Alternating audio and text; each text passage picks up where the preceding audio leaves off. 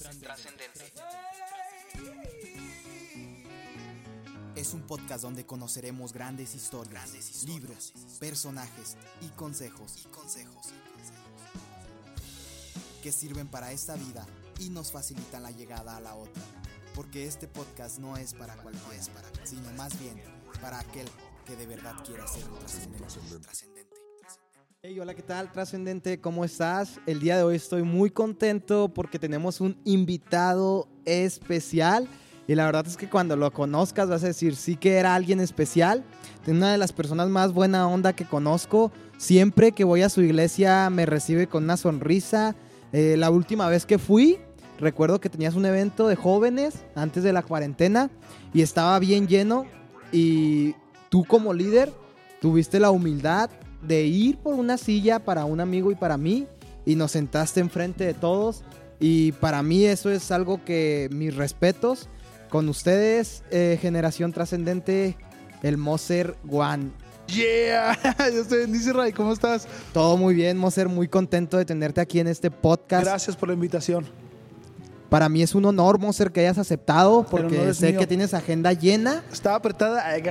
Estaba súper apretada, pero se dio el tiempo y después de dos semanas de planeación. Aquí estamos juntos y grabando algo para los jóvenes, para la gente que nos escucha de Trascendente. Moser, eh, tenemos una tipo entrevista Va, dale, en dale, la dale, cual el chiste de este podcast, ¿verdad? Es que abras tu corazón y nos cuentes experiencias, experiencias que la gente no conoce, pero que son muy importantes. Y la primera pregunta que quiero hacerte es, ¿quién es Moser 1? Ok, Monster 1 nace desde que estaba en la primaria, ¿puedes creerlo? Wow. Ahora te voy a decir por qué. Yo vivo en Chihuahua 2000, nací en Chihuahua 2000, es una colonia de Ciudad Chihuahua, aquí de México. No sé si hay gente que nos está escuchando de fuera, pero es una colonia de aquí, muy padre, pero donde habitó mucho cholo. Y haz de cuenta que un día iba saliendo yo de la primaria, fíjate, y, y había muchos rayones llamados las juareñas, que eran así como nudos, que no se entendía nada, nada. Sí. Pero había uno, nomás un graffiti, que lo entendía. ¿Y qué crees que decía? Moser. Y yo agarré un cuaderno y fui y los copié. Las copié así, exactas en mi cuadernito. Y me lo llevé a mi casa, salí corriendo porque en esos momentos tu mamá no te dejaba desviarte el camino. Sí, Era sí, como sí. que no, a tu casa directito, no le hagas caso a nadie. Ok, y las empecé a practicar mucho, mucho, mucho, mucho, mucho tiempo. Llegó el tiempo de la secundaria y yo practicaba esas mismas letras, pero extrañamente ya no había más grafitis de Moser. Ya no, ya no. Y un día me atreví a agarrar un Sprite, ¿verdad? Y rayé mi condominio donde vivíamos. Lo rayé, Moser. Escondí el Sprite, y todo, pero al día siguiente, ¿verdad? Salgo de mi casa y me topo a mi vecino. Mi vecino eran dos cholotes así de los más matones de Chihuahua 2000. Así, así brutal era la verdad. Una leyenda. Ah, sí, sí, sí, el pica y el illín, o sea, literal. Y de, de repente me dice, ¿ya viste mi Giovanni? Y lo, y lo, ¿qué pasó, mi Alex? Y lo por ahí nos rayaron el puente y le dije, "¡Ah!". Y dije, híjole, a lo mejor este compa es compa del Moser. Y después le va a decir que fui yo, mejor no le va a decir nada que fui yo. Y yo fingí mensa de, no, pues sí, ah, mure cholos, güey", y así, pero por dentro bien asustado, ¿no? Y ya no, pasó el tiempo, seguí rayando mis cuadernos, así en cosillas. Pasó, en serio, pasaron como otros dos años. ¿Y qué crees? Volví a agarrar un spray y dije, ya tengo más experiencia. Y volví a rayar mi puente. Ok. Lo volví a rayar, lo volví a rayar. ¿Y qué pasó? Mi vecino también al día siguiente, así literal, al día siguiente. ¿Ya viste, mi Giovanni? Lo que nos volvieron a rayar el puente, que sé que bien enojados. Dije yo, Ya te andaban buscando y sí, no, no serio, me quedé pensando así, dije, híjole. Y dije, ese es el momento, yo ya había crecido, estaba un poco más robusto. Dije, ese es el momento, si se arma el tiro, que se arme. Y mejor que le dije, yo, Alex, ¿te puedo decir algo? Y lo, dime. Y lo, yo fui el que rayó el puente. Y fue ese momento donde se escuchó esa música de suspenso. tin, tin. Sí. Y luego me dice, ¿tú andas poniendo Moser? Y luego yo, ¡y! Es compa del Moser, me va, a- me va a resetear o algo así, ¿no? Y luego, sí, yo soy. Y luego, ¿por qué no me habías dicho? Y luego, ¿lo conoces? Y luego, no, yo soy el Moser, yo era el Moser. O sea, él, él, él era, la- Él era el Moser, grafitero que rayaba Moser. Ajá, pero como ya le decían pica, pues ya no hacía falta que le, que le dijeran Moser. Le dije, ¿en serio? Le dije, sí, y me acuerdo que me dio un bachoncillo. Le dije, ¿me hubieras dicho? Y le dije, oye, ¿y, y este por qué ya no lo usa? No, pues es que ya me dicen pica. Y, y le dije, ¿lo puedo usar yo? Sí, quédatelo, nomás plasmalo machine, plasmalo machine. Y de ahí se quedó la fuego de Moser. Esto es muy importante que lo menciones porque para los que no sepan, el Moser, además de ser cantante, que es yo creo donde más te conocen actualmente, Sí. en tus tiempos fuiste una leyenda en el graffiti. En el graffiti, ¿puedes creerlo? Y me acuerdo que cuando yo veía tus grafitis, ¿verdad? Ya que te convertiste, porque yo creo que hiciste ahí varios en Palabra Y- Viva o no sé dónde. se conocen. Eh, yo decía, ¿ese chavo qué? Porque yo antes de ser cristiano también tenía el sueño de ser grafitero. Nunca Ay, llegué chido. tan lejos como tú, pero yo veía tus grafitis y decía, "Sh, tiene un talentazo. Ah, qué chido. ¿Cómo le habrá hecho para traerlo a la iglesia? Mm. Porque donde yo me convertí, algunos talentos urbanos no eran tan bien vistos. Eran como del diablo. Sí, lo que era graffiti, más en mi colonia que yo tenía todo rayado. Todo rayado. Puras letras bien feas porque en ese tiempo no sabía grafitear, pero yo quería aprender a grafitear. Y cuando me convierto dije, ¿y qué va a decir la gente? Y tuve que dejar eso de lado y, y ya no seguí practicando. Pero yo veía lo que tú hacías y decía, "Tss, un día, Chido. o, o sea, quiero conocerlo. Y llego ahí a Palabra y la persona más buena onda que me trató, que me recibió, es el Moser. Ay, qué chido. O sea, se me hizo bien chido y, chido. y ya me platica, no, él es el, el que raya Monster. Y yo le digo a unos amigos, neta, neta, el que hace los graffiti. Sí, porque para muchos, pues, ah, un graffiti no es cualquier Ah, es cosa, es cualquier cosa más bien. Pero para mí, lo que era un graffiti bien hecho, aquí en el estado, que no cualquiera llegaba a los niveles en los cuales tú llegaste, pues era bien respetado. Entonces, de ahí nace el apodo del famoso Moser, Del porque hoy famoso en día Moser. todavía sigue siendo Sigues, famoso. sigues el día de hoy, pero ¿sabes algo? Te topas con un mundo también, no tanto en la iglesia, sino exterior, como mencionabas ahorita, que hay lugares en donde aún no, no es algo como tan aceptado, donde te topas de, ¿por qué Moser? Si Dios te puso Giovanni. Mi nombre de pila, mi nombre real es Giovanni Osmar Sainz Rico. Ok, para los que lo- no lo Giovanni conocen. Osmar Sainz Rico, ese es mi nombre de pila. Pero te topas con esos hermanos que sí tienen, no, no, no me gusta llamarle como religiosos, ¿no? Porque quizá ahí están batallando en transformar, actualizar su corazón a este tiempo, ¿sabes? Eso, Y es como el punto de, de por qué Moser, si Dios te puso Giovanni, que eso, quién sabe qué. Y un día yo sí me lo cuestioné, ¿sabes? Dije, dije, puede ser que, pues, que esté mal yo, porque a lo mejor él de su corazón realmente quiere mostrarme que soy Giovanni, ¿sabes? Y un día recuerdo leyendo la Biblia, ¿verdad? Leí en números, creo que era 23 o 33, no, 23, mm, 33, mencionaba que el pueblo de Israel acampó en un lugar llamado Moserot. Y yo me quedé así. Dije, a ver, espera. Dije, yo me quedé así, dije, espera. Dije, a ver. Y de repente, Moserot. Y dije, no me voy a quedar ahí. Y escudriñé más la palabra. Dije, me fui palabra por palabra. En el hebreo significa Moser o Mosera, que significa lugar de corrección. Y extrañamente en esos días estaba pasando por un proceso de ser corregido. Y dije, ah, y cada vez que yo volto a ver a Moser, es como, corrígete y aprende. Corrígete Wow. y aprende. O sea, Eso sí, te aseguro que muchos no lo sabían. y y es algo que yo pienso, digo yo, gracias a Dios, o sea, porque hasta en mi sobrenombre, mi apodo, hay como un, un- una parte de ti diciéndome, corrígete y aprende constantemente.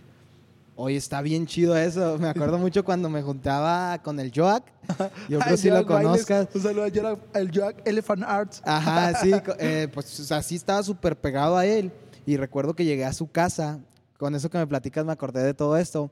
Y su papá me dice, ¿y a ti cómo te dicen? Y luego yo, yo me llamo Ray, así es mi Ujú. nombre. No, Ray. Ah, ese es tu nombre artístico, el Ray. Y luego, no, ese es mi nombre de nacimiento. Y dice, no, pues es que este todos los amigos que trae a la casa tienen nombres bien raros, que el, pues yo me imagino que si lo fuiste a visitar, el Moser, el quién sabe qué, dice, y pues tú vienes y dices que, a ver, tú cómo, a ti cómo te dicen, y lo yo, no, yo, yo soy Ray. Y ya. y ya, y- pero sí, es muy común, ¿verdad? Que cuando seas, eres artista o cuando eres grafitero, adoptas un nombre. Claro, Nadie pues va a rayar con su propio nombre. Que- no, no, yo creo que en el graffiti no puedes. No ¿sabes? puedes. puede- o sea, había personas que sí, como el pelón 13, pues hay un resto de pelones. ¿Sabes? Como el Beto 18, pues hay un chorro de Betos. El Pepe 13, pues tú, no pasa nada. O sea, ¿sabes cómo hay gente? ¿Por qué? Porque pues aquí encuentras un Pepe. Mm. O sea, pero ya cuando ponía así como que, ah, ok, es un nombre bien, si era como para. mm, Antes era como una. como para esconder tu identidad. Ok. ¿Sabes cómo es como para, para taparla? Porque es cierto, eh, tú sabes bien que, que existían los WAP, la unidad antipandillas, Oh, y era sí. de que no, tenías que esconder así a todo lo que daba, porque te encontraban y, a ver, te agarraban y dinos quién es este, quién es este, quién es este. Si Te no, vas para sacaban toda la adentro, sí. sopa. Y Yo estaba, lo viví, lo viví. y estaba súper feo. sí, me acuerdo que yo no era muy famoso, Pero estuvo, estuvo bien tonto. Un amigo y yo nos, nos vieron rayando en los panteones. Ahí porque yo vivo cerca de unos panteones. Y yo salgo corriendo y agarran a mi compa. Y mi compa no tenía mucho conocimiento, pero amaba tanto el graffiti que conocía todas las leyendas del graffiti. Pues le sacaron todo un chorro de información Todo. de todos los grafiteros del sur. Y que quién es este, quién es este No sé otro. y el vato acá contando. Y yo, no, hombre, ¿a poco sí? Pero yo me alcancé a escapar y digo, está bien gacho que te agarren y que te hagan ir a pintar todo lo que Todo rayaste. lo que tienes que rayar, deja todo lo que rayó tu equipo, tu, tu, tu crew. Sí, porque pues Sí. tienes que dejar tu firma ahí del crew. Qué chido. Moser, siguiendo con esto, me gustaría preguntarte, ¿cómo pasaste de ser un hombre común a un trascendente, verdad? Que es así como se llama este podcast, trascendente. Y hablamos de personas comunes, pero que hoy en día son trascendentes, y así se llama esta sección, platicando con un trascendente. Quiero que me platiques un poco de cómo llegaste hasta este punto, eh, de abandonar ese estilo de vida, el cual te llevó muy lejos de Dios, y llegar hasta este punto en donde hoy en día en tu iglesia eres un líder sumamente reconocido. Yo he escuchado personas que dicen, el Moser me ayudó a conocer más del Señor. O sea, tienes un liderazgo que ha marcado. ¿Y cómo llegaste hasta este punto? Ok, primero que nada, gracias por considerarme como un, un joven trascendente. Qué chido, gracias. No, no hay Se nada. aprecia mucho eso. Este, únicamente, digo, va a sonar muy así como que muy bíblico, muy como espiritualoide, pero creo que fue la gracia de Jesús. Te voy a decir porque de mi familia, de mi papá, ¿verdad? Este es tartamudo y es como hereditario porque fue el único que lo obtuvo. Wow. Antes de yo conocer a Jesús era tartamudo. De chico y ya casi parte de mi adolescencia y juventud no sabía pronunciar la letra E. ¿Puedes creer vivir sin la letra E? La letra E la cambiaba por la A. A mí me decían, trae un litro de leche, me da un litro de lacha. De hecho, mucho tiempo en mi vida de secular tuve un apodo por no saber decir la letra E. Me decían el alafanta porque no sabía, no sabía decir elefante. Y para ellos era muy gracioso el alafanta, ajá, y ya como que me acostumbré. ¿Sabes? Y para mí fue como un, pues sí, está bien, el, el alafanta. ¿Sabes? Porque no sabía pronunciar la letra E. Y luego todo tartamudo. Imagínate, eran los niños que iba y pedía los celotes, como el chiste ese que mencionaba, y lo, me pone un elote, y lo, con chile, sí, sí, sí, sí, y luego te echan el chile, sí, sí, sí, sin chile. y Sí. como que le árale pues. Pero cuando conozco a a Jesús, no fue como una, no fue como esa parte de, ay, de repente empecé a hablar bien. No, recuerdo que Moisés era tonto para hablar, era to- tonto de lengua, ¿sabes? ¿Qué, qué significa que batallaba en su hablar? Y yo me acuerdo Sí. que le mencioné a Dios también. Dije, yo quiero hablar bien porque ¿cómo voy a predicar tu palabra si no sé hablar? Y me recuerdo también a Jeremías, pon, pon, ok, o sea, y voy a poner yo mis palabras en tu boca. dije, ok, y quiero que lo hagas, Dios. Son estas oraciones que quizá mucha gente nunca le cuento, pero realmente yo le pedí a Dios porque no por burla, nunca fui esos niños que aunque los bullearan, hasta, este fue de los que, no, a mí, a mí de la calle me tiró un bullying y la gente me dijo que no queda poder. No, realmente esas cosas siempre las ignoré toda mi vida. Sí. O sea, decidí disfrutar la vida siempre. Pero ¿qué pasó? Dije, ok, pues Dios, si quieres que yo predique tu palabra, pues déjame hablar bien. Y en serio, día con día, día tras día, en cuando menos pensé, ya hablaba. Wow, qué hablaba. buen No era- testimonio, ¿eh? No era de los que se pararan ahí enfrente a... Y que levanta las manos, santo. No, Es como que, ah, qué vergüenza, pues no, no sé hablar Pero acá. ya habla, o y sea- luego te hablaba con majaderías, pues ¿cómo lo hacías? Sí, ¿Cómo? sí, pues era difícil. Y, y yo, y yo creo que ese es el antes y el después, en cuando Jesús me da esa oportunidad. ¿Sabes? Decir, ok, o sea, realmente nunca pensé que fuera a ser yo algo para alguien, ¿sabes? Ahora que tú comentas eso de los jóvenes, me da mucho gusto porque me escriben. Ahora, de hecho, hoy sacamos una nueva canción este, y mucha gente se ha, se ha- se ha tomado el tiempo de comunicárselo. Oye, esta canción tocó mi corazón. Y dices tú, wow, ya, ya hay gente que incluso estaba como a borde del, de- del suicidio de, oye, Moser, es que pasó esto y escuché esto, no te pases, o sea, tu canción tiene esta letra. Y digo, Dios, tú eres. Tú eres porque tú me dices ese privilegio, ¿sabes? Y yo creo que lo que sí hace que mi vida sea trascendente es, es la misericordia y la gracia de Dios. Yo puedo hacer muchas cosas, pero si Dios no las permite, o sea, no las puedo alcanzar. Que yo creo que es lo que, lo que a mí me da como ese plus de poder decir, no soy yo, simplemente es Él. Te digo, sin sonar espiritual ni nada, sé que hay como, hay como métodos de ser tra- trascendente, claro, las redes sociales, compartir, estar con las personas, ser, ser lo que eres siempre, esto es lo que yo soy, Rey. Esto es lo que tú estás viendo, así soy arriba y abajo de un escenario, arriba y abajo de un altar. No hay un cambio, la verdad no hay, porque suelo pensar que ni Jesús hizo ese cambio. Al menos cuando fue al cielo fue la única vez que hizo un... Solamente para ir al cielo fue cuando hizo un cambio. Si aún no me voy a ir al cielo, porque tengo que cambiar? No hace falta. Creo que Dios es bueno y mira de esa manera a las personas. Claro, estoy a favor de que la gente se supere, pero sin olvidar quiénes son. Y eso es bien importante, Moser. Qué bueno que lo mencionas, porque cuántas veces eh, conocemos a una persona que vive con un estilo de vida humilde y Dios lo bendice y se olvida de dónde salió. Claro. Y no nomás eso, sino que deja de lado a esas personas que lo ayudaron cuando lo necesitaba.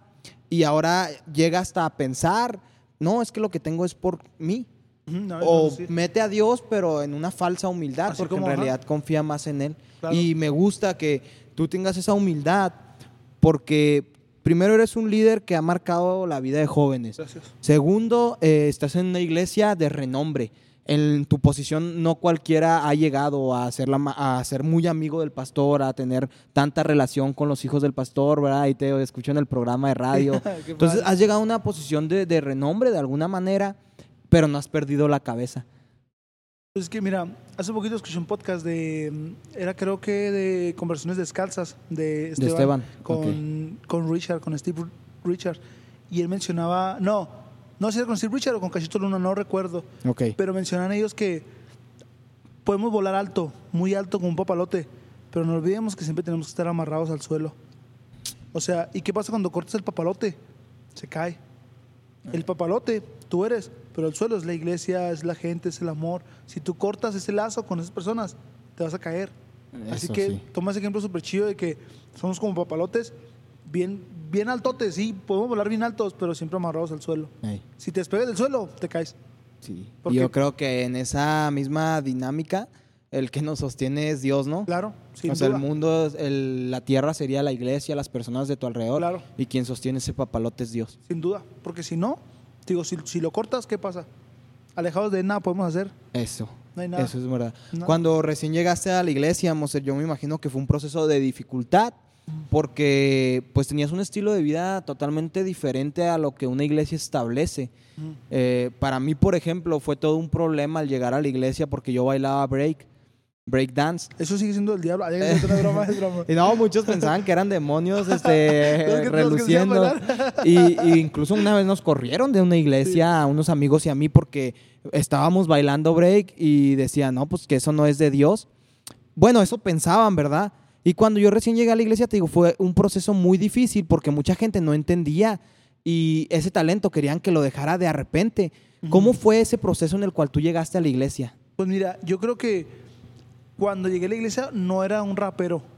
Me gustaba la música, la, perdón, la música rap, sí me gustaba, pero no era así como soy un rapero, respétenme, ¿no? Porque pues siempre fui como grafiterón, ¿sabes cómo? Pero aún así cuando me convertí, pues no era el plus. Sí batallé, batallé mucho porque como tú mencionas, pues es una iglesia de renombre, es una muy buena iglesia y este pasa que pues te estoy hablando como hace ocho años atrás, era muy complicado porque pues iba mucho, mucha gente como jóvenes así fresones, ¿sabes? Como del TEC y todo eso, que es, que, que es bueno, ¿sabes? Como porque la iglesia da y las personas de, ese, de- como de esa calidad de vida pues también pueden con- congregarse, ¿por qué no? Incluso hay Sí. personas que te pueden mencionar, ¿por qué hay iglesias de ricos? Te pones a pensar pues porque hay gente que ha sido prosperada y decidió congregarse, ¿qué tiene de malo? También es salvación para ellos, ¿No? ¿estás de acuerdo? Sí, sí, sí. Pero cuando llegamos, pues sí sentimos como esa parte como de rechazo de, de por qué, es como... Pero, o sea, también, o sea, claro que no se iban a juntar con alguien que llegaba bien tumbado, ¿sabes cómo? O sea, Sí, yo no era entendí- fácil para los ellos. entendía- los entendía totalmente porque, o sea, capaz si te acercabas y te tumbaba el celular, ¿sabes cómo? O sea,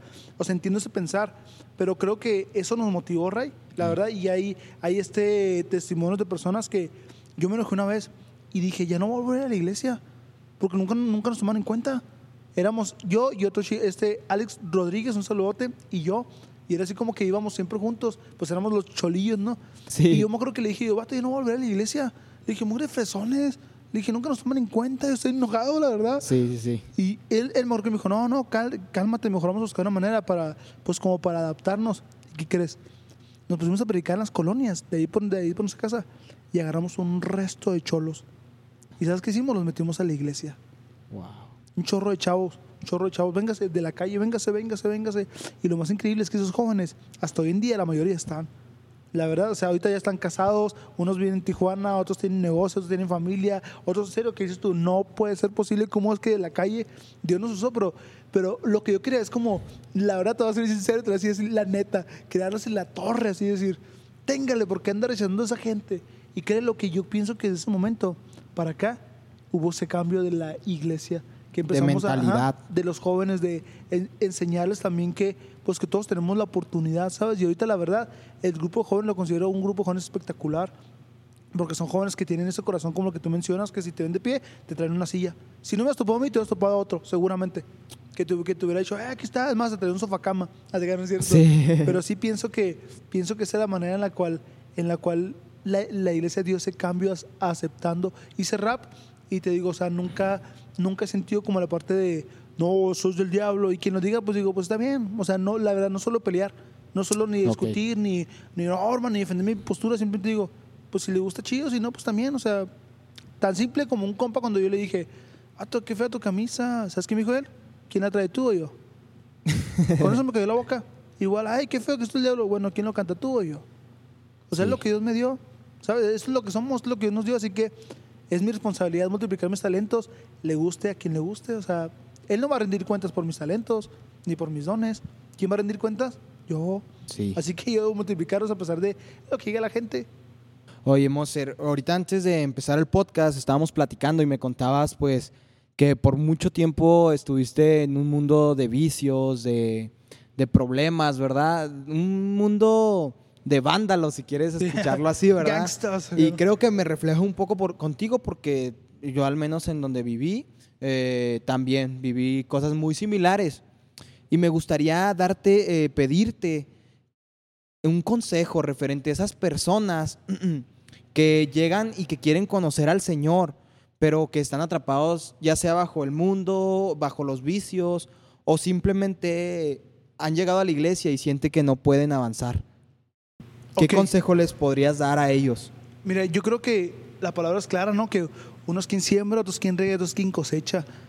Y es donde uno dice, yo en mi parte como líder estoy dispuesto a dar, sabes como a las personas, pero creo que tú llegas a un punto donde tú dices, esta persona ya tiene tiempo en la iglesia, ya lo discipulamos mucho tiempo, ya no se ve como un crecimiento, ya se ve como que lo que quiere hacer más él es que lo atienda, es como, creo que también es ya ahí la parte de la responsabilidad de la persona que también le tenga que meterle los kilos, ¿sabes cómo? Porque hay gente que no se te ha pasado que tú le das una palabra y se te convirtió así y está vivo y está, está ardiendo por Dios y, dices, "Ah", y tú dices, pues si no dice nada, nomás suelta la palabra. ¿Sabes? O sea, yo pienso que no hay como un truco de, de qué se debe hacer, simplemente que es Dios el quien da la del quien da el verdadero resultado. Uno pone todo el corazón rey siempre. Y, esto te lo digo porque en ocasiones hay líderes que salen hasta dañados porque les exigen de malos pastores. Es que ve a los jóvenes cómo están, pero el, el líder está dando el 100% de, de su capacidad. ¿Sabes? Como incluso a veces puedes, pueden llegar a pensar, no lo está armando, es una basura. ¿Sabes? Como cuando él realmente está dando todo, pero no es tanto como que culpa de él, sino a veces el corazón de los jóvenes es que no está dispuesto a dar ese cambio o, o realmente no están comprometidos. ¿Te ha pasado que hay jóvenes que, que tú dices, ¿por qué ese joven es bien movido y tiene un poquito? ¿Y por qué aquel aquel lado no tiene tanto? Solamente si algo sé, es algo también que, que, me comentaba un amigo, me decía, y no es como por echarme las banderitas ni ponerme la medallita, es como el de, es que ¿por qué siempre andas así, o con las cosas de Dios y todo? Le dije, es que mira, le, recordé la parábola donde menciona que, que llegó una prostituta este, y, le, y este le, le enjuagó los pies a Jesús y que creo que se llamaba Pedro, no, no sé si, si recuerdo otra persona que no era Pedro, el a- a- apóstol, y este Simón, creo no, creo que sí era Simón, y este Simón pensó en su mente, dijo, si supiera quién es esta, ¿sabes? Ok, sí. Y Jesús dijo, hey, Simón, lo que había dos deudores, uno debía un millón de pesos, te lo voy a ofrecer, el otro debía dos pesos, el, el amo los perdonó a los dos, al que debía un millón y al que debía mil. Y luego, ok, ¿quién amó más al amo? Y contesta Simón, no, pues el que debía más, claro, porque el que más se le perdona, más ama. ¿Sabes? Y creo que hay mucha gente en la iglesia que quizás no se no se perdonó nada. Y su amor es como por enseñanza de papá o mamá. Pero hay personas que se les han enseñado, se les ha perdonado mucho y es como una deuda. ¿Sabes? Decir, Dios, no manches, me has un chorro. O sea, ¿cómo te doy la recompensa? Amándote, sirviéndote, elogiándote, bendeciéndote, trayendo más almas. Creo que consiste en, en el perdón que Dios te ha dado a ti, más que en lo que una persona pueda hacer. ¿Sí me explico? O sea, varía en ese chido. punto. Y ahí también aplica, ¿no? Donde sobreabunda el pecado, Sobreabundó la sobreabundó gracia. la gracia. Y hay gente, si tú estás en un pecado muy fuerte, no te preocupes. Así de fuerte puede ser tu pecado, pero así de fuerte es la gracia del Señor para perdonarte. Claro, Dios te saca, o sea, Dios es experto en sacarte de lo más vil y menospreciado. Y le encanta hacer eso, Le ¿verdad? fascina porque es cuando dices tú, ay, caray, a mí me encanta mucho cuando, cuando encuentra a Mateo, que, lo, que menciona sobre, sobre el fariseo que está ahí junto con él y que también vuelve a hacer una, una parábola, me encantan las parábolas, que comienzan a mencionar sobre que había dos personas en el altar orando y que uno le decía, "Di, este, Señor, este, perdóname, te doy gracias por no ser como este, gracias porque no tengo una vida como este. Y ese este decía, Señor, perdóname. O sea, perdóname. ¿Y a quién se le perdonó? Pues al que realmente está pidiendo perdón. No al que se comparó. Y que de repente levanta a Mateo. Para mí es como, ¡ah! Es bien padre. Y se lo hace película más porque yo era Mateo. Ya sé, Las ¿no? películas siempre lloran acá. Te llena. Pero sí, son, son cosas que son muy buenas, man. Qué chido. Moser, eh, esta pregunta es un poco distinta. A ver. Pero en serio que quien no conozca a Moser, dése la tarea de buscarlo ya sea en las redes sociales o de conocerlo en persona mucho mejor. Siempre tienes un carisma que mis chido. respetos, así, la verdad, Qué mis chido. respetos, porque yo eh, te, te he visto pocas veces, pero sí, la gente que te conoce más de cerca siempre me platica que siempre, siempre tienes el mismo carisma. Ok. Y yo creo que eso te ha abierto muchas puertas y eso te ha hecho llegar hasta donde estás el día de hoy. ¿Cómo le haces para siempre mantener ese carisma que tanto te describe? Ok, como un resto de gomitas. Ah, un resto de gomitas y chucherías. Es que Cacahuates. Una vez, una cacahuates como estos, eh, me hizo unos cacahuates bien picosos, súper picosos. Llego aquí y me dice, siervo de Dios, prueba, un- prueba uno de estos, de estos cacahuates que es como el maná del cielo. Y estaban súper picosos. Así de que, que no sabes que en mi garganta. Ah, te Ah. Yo creo que lo que mantiene así, te voy a repetir lo mismo, es, es que siempre vivo agradecido. Mi esposa me conoce muy bien. Mi esposa sabe claramente así cómo soy en ese aspecto. Ella sabe que siempre tengo la mejor disposición, pero creo que esta mejor disposición es por culpa de alguien, ¿sabes? Que después de que me convertí me enseñó a que hay oportunidades en la vida que las tienes que ver. Y claro que si yo veo, si yo necesito algo y tú tienes una pésima actitud, ¿qué pasa? Pues no tomo en cuenta porque pues no, nadie quiere a la gente de pésima actitud, ¿estás de acuerdo? Sí. Toda la gente busca algo como positivo, siempre alguien que esté mo- moviéndose. Yo no solía hacer así, Ray, no era así. O sea, era buena onda, chido, pero cuando comencé a conocer al Señor es como un cambio. ¿Por qué? Porque una persona llamada Eduardo Meraz, que si escuchas que le mando un, saludo, un, sa- un saludote, yo vi a ese hombre y decía, ese vato es como un robot. Siempre está feliz, nunca lo veía triste. sí, es Nunca, cierto. ¿Sabes? Nunca lo veía triste. Y cuando venían problemas o preocupados, nunca lo veía así como que llorando, algo así como normalmente. Y yo siempre dije, quiero, quiero esa actitud. Dije, quiero, quiero, quiero tener esa visión, Dios. O sea, quiero, quiero- y yo veía porque me tocó trabajar con él, me tocó ser discipulado también aparte por él en un tiempo de Timoteo. Y para mí es como, ese hombre tiene algo que a mí me gusta. ¿Sabes? Digo, no hablo de manera así de acá, de esos rollos, no, sino el simple hecho de pensar, me gusta mucho su actitud, su, su, su manera de ver la vida, y ¿sabes? Y constantemente aprendí como que ese ADN se me pasó, porque él se tomó el tiempo de discipularme mucho tiempo. Y para mí es como el de, ok, empiezo a ver las cosas chidas, empiezo a ver que realmente hay cosas muy buenas por las cuales tenemos que vivir, a pesar de que estaba, estuve mucho tiempo también al borde de la muerte, del peligro, en el, cuando éramos cholos, me hace Sí. pensar en que tengo que ser siempre agradecido con Dios y que si un día yo tomo una mala actitud, Dios es así siempre. El día que, que algo como, no sé si te pasa a ti que no, hay mucha gente que hace muchas cosas malas, pero tú haces algo malo y Dios luego te mete vara. Órale, ay Dios, ¿por qué? Sí, sí pasa. Pienso igual, pienso que si un día ando con baja actitud o con baja, con baja au- autoestima, puede llegar un joven a pedirme un consejo y yo le pusiera esto para allá. Imagínate que ese joven vaya y haga algo malo. Entonces no digo, no, quiero que realmente sepan que la vida en Jesús es correcta, es buena, es feliz. Aparte porque, mira, tú ves a, a un vendedor de productos, ¿cómo te convence? Con su actitud. Con su actitud, ¿por qué? Porque conoce el producto. ¿Sabes? Llega y te dice, no, mira, este, este celular es el mejor, así, así, así. Y tú dices, o sea, quiero el celular, no me importa, pero porque tú tienes una actitud muy chida. ¿Sabes? Tienes una actitud muy chida y pienso que es igual. No puedes llegar a decirle a un vato, no, Cristo te ama, Cristo es bueno, Jesús. La verdad, dices, ah, este payanaco. Es como, qué aburrido ser cristiano porque ven tu actitud. Pero cuando Sí. realmente ves que la actitud que Dios te ha dado de ser feliz y que has aprendido a través de los años, decir, prefiero estar feliz, a pesar de cualquier cosa, voy a estar feliz siempre, siempre, siempre. La gente se convence de ese producto que es el Evangelio, que es la vida en Dios, ¿sabes? Y me acuerdo mucho porque en estos días mi esposa y yo nos mantenemos viendo un programa, bueno, es como una serie, un show, pues se llama Shark Tank. No sé si tú lo has visto, es Sí, de sí, tiburones sí. que hacen con los empresarios. Y hay personas que le dicen, ¿sabes qué? No me importa tu producto, me importas tú, me convenciste con tu actitud. Y dices tú, ah, entonces sí. Si a ellos, que son empresarios millonarios, billonarios, los convence, los convence alguien con, un, con una actitud, aunque su, aunque su negocio, su producto sea bien gacho, imagínate qué podemos hacer nosotros con el Evangelio, que es un producto muy bueno. Digo producto no, no, no como, por, como si lo usamos para, para monetizar algo, sino, sino realmente porque es la palabra de Dios. Imagínate cómo no. si, la, si la traduces de la manera correcta, de decir, oye, Dios también te hace feliz. Hay gente que te dice, no, es que Dios no vino a ser Jesús, Jesús no vino a ser feliz a nadie. No, pero puedes ser feliz con Jesús también. Claro. O sea, desde luego que sí, y claro que alcanza a más personas, te digo, ayudas a más personas, la gente realmente te ve como alguien en quien puede como recargarse, apoyarse. También yo tengo otros hombros que me, con los que me puedo apoyar, porque hay gente que también tiene esa actitud como la mía, es con la gente que cuadro. Así que por eso siempre preferible, mejor estar feliz.